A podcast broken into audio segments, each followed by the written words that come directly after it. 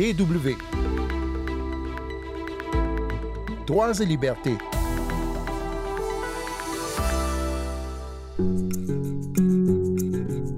Sa date exacte n'a pas encore été fixée, mais la prochaine présidentielle devrait avoir lieu au Gabon en juillet ou août 2023.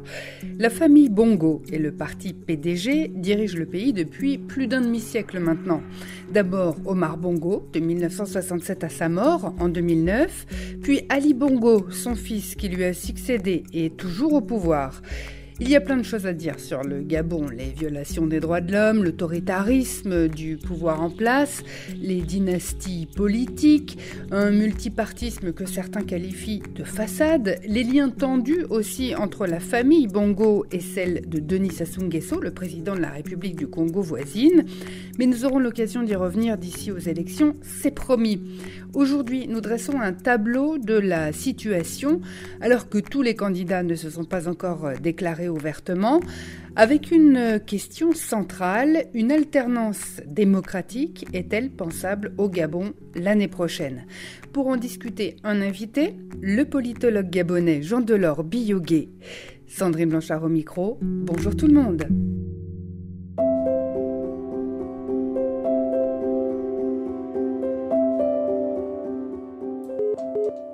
Établir une communication entre l'Allemagne et le Gabon, ça n'est pas toujours aisé.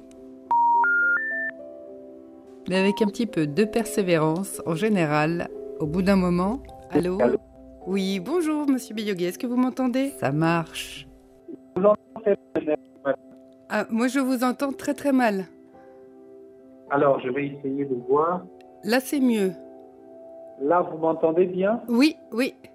Et j'ai donc pu demander à Jean Delors Biyogué si, de son point de vue par exemple, Denis Sassou Nguesso, le président du Congo, pouvait avoir une influence sur la campagne en préparation au Gabon, étant donné certains liens politiques mais aussi familiaux qui le relient au Gabon. On n'a pas encore établi de liens entre les acteurs politiques de l'opposition gabonaise et les autorités de Brazzaville, plus particulièrement le président de la République. Cependant, il y a certains faits qui peuvent laisser sous-entendre un rapprochement. Et ce rapprochement peut être lié au fait que Denis Sassou Nguesso, président du Gabon, euh, pardon, du Congo, et Ali Bongo Ndimba, président du Gabon, ont en commun Junior Bongo. C'est ça, le euh, demi-frère du président gabonais? Voilà, le demi-frère, un des demi-frères du président euh, gabonais, avec qui les relations ne sont forcément pas aussi bonnes que l'on pouvait l'imaginer en temps normal, euh, au regard d'un certain nombre d'événements, notamment euh, l'interdiction qui a souvent été faite à ce dernier de, pénétrer le territoire du Gabon, y compris lorsqu'il y a des événements familiaux. Des obsèques. Qui la présence de tout le monde. Voilà. Hmm. Parce que Omar Denis Bongo est aussi le petit-fils de Denis Sassou Nguesso. Absolument. Et donc, euh, est-ce que selon vous, le président euh, congolais aurait intérêt à essayer de, bah, de soutenir par exemple une candidature d'Omar Denis Bongo euh, à la présidentielle du Gabon? Monsieur Junior Denis, Omar Denis Junior Bongo est naturellement exclu parce qu'il y a de cela un an à peu près, euh, le gouvernement a émis un décret, euh, je pense que c'est un décret présidentiel, qui interdit à tous ceux qui n'ont pas résidé sans discontinuité au moins sur une période de six mois précédant les élections présidentielles de se présenter aux élections au Gabon. En dehors de ça, il y a également une qualité de présence qui se caractérise par euh, un investissement, une implication dans la vie publique. Or, le demi-frère du président, donc Denis, euh, ne remplit pas ces conditions pour l'instant.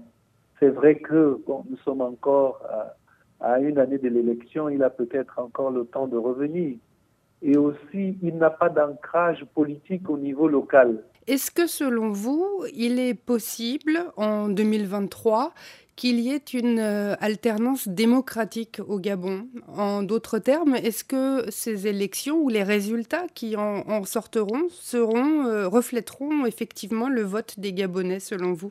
Le monde entier a insisté en 2016 à cette espèce de hold-up à ciel ouvert.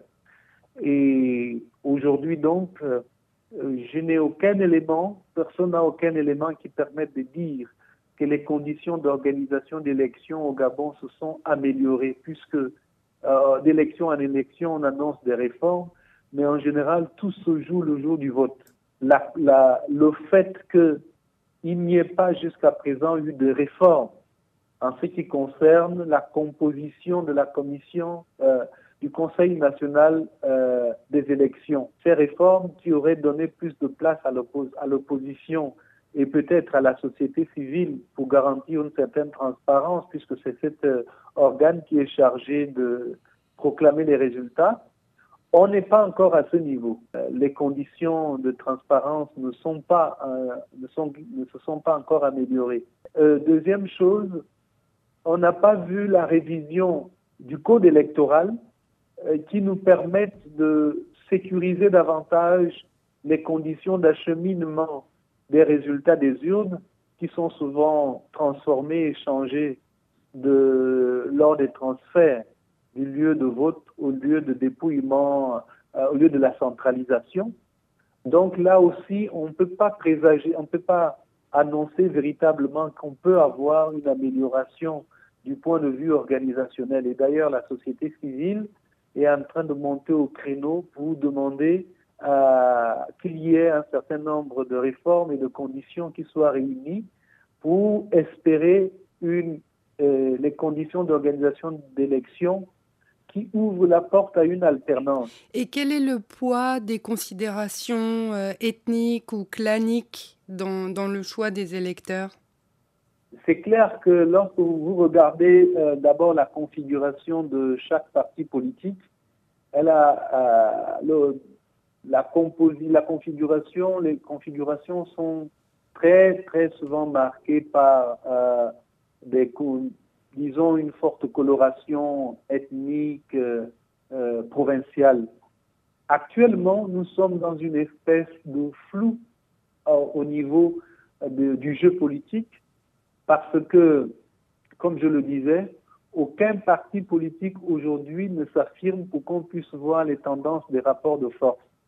Je pense que c'est pour la première fois dans l'histoire du Gabon où on va, vit une période préélectorale où tout est complètement mis à plat et tout est à reconstruire.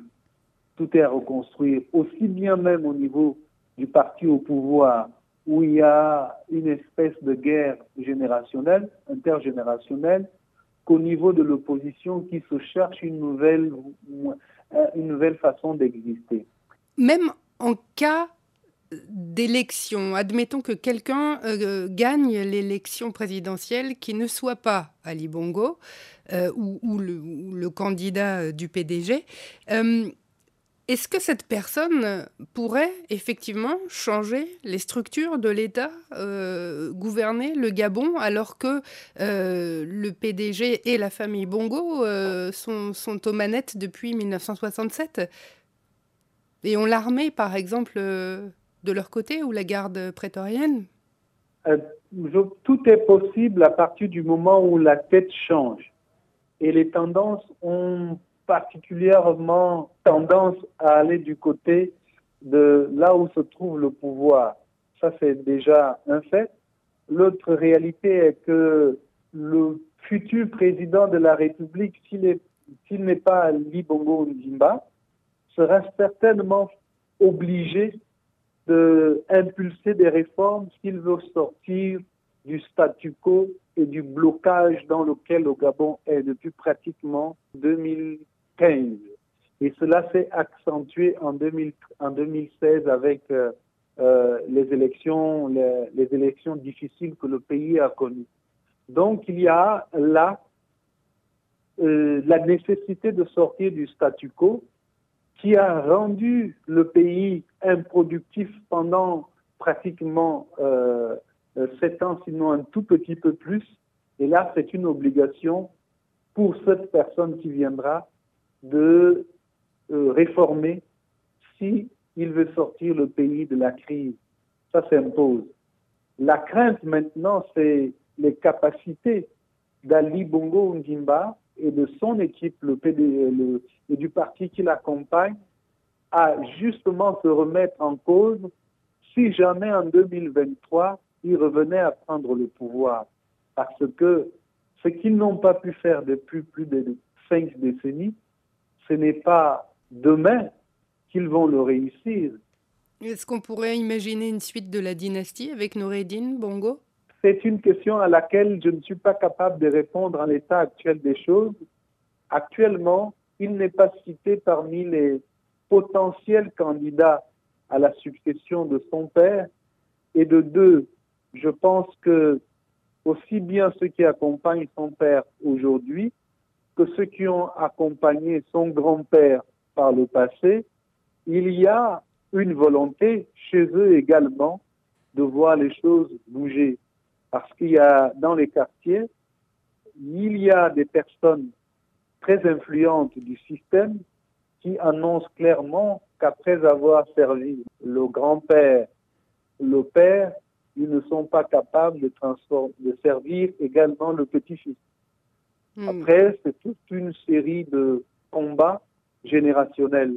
Mais c'est quand même une hypothèse qui, dans l'immédiat, est à exclure, vu que tous ceux qui aspirent à la gestion de la chose publique, qui sont tapis dans l'ombre au sein du système, sont nombreux et euh, développent leurs appétits.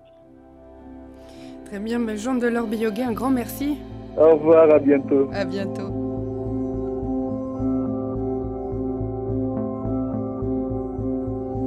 C'est la fin de ce magazine. Merci à vous de l'avoir suivi. Merci aussi au GRIP à Bruxelles pour son aide et bien sûr à Jean Delors Bioguet, notre invité. Pour réécouter ou podcaster cette émission, allez voir sur dw.com slash français à la rubrique Nos podcasts. Vous pouvez aussi euh, vous rendre sur les plateformes habituelles de podcast ou balado diffusion. Rendez-vous la semaine prochaine et d'ici là, ne lâchez rien.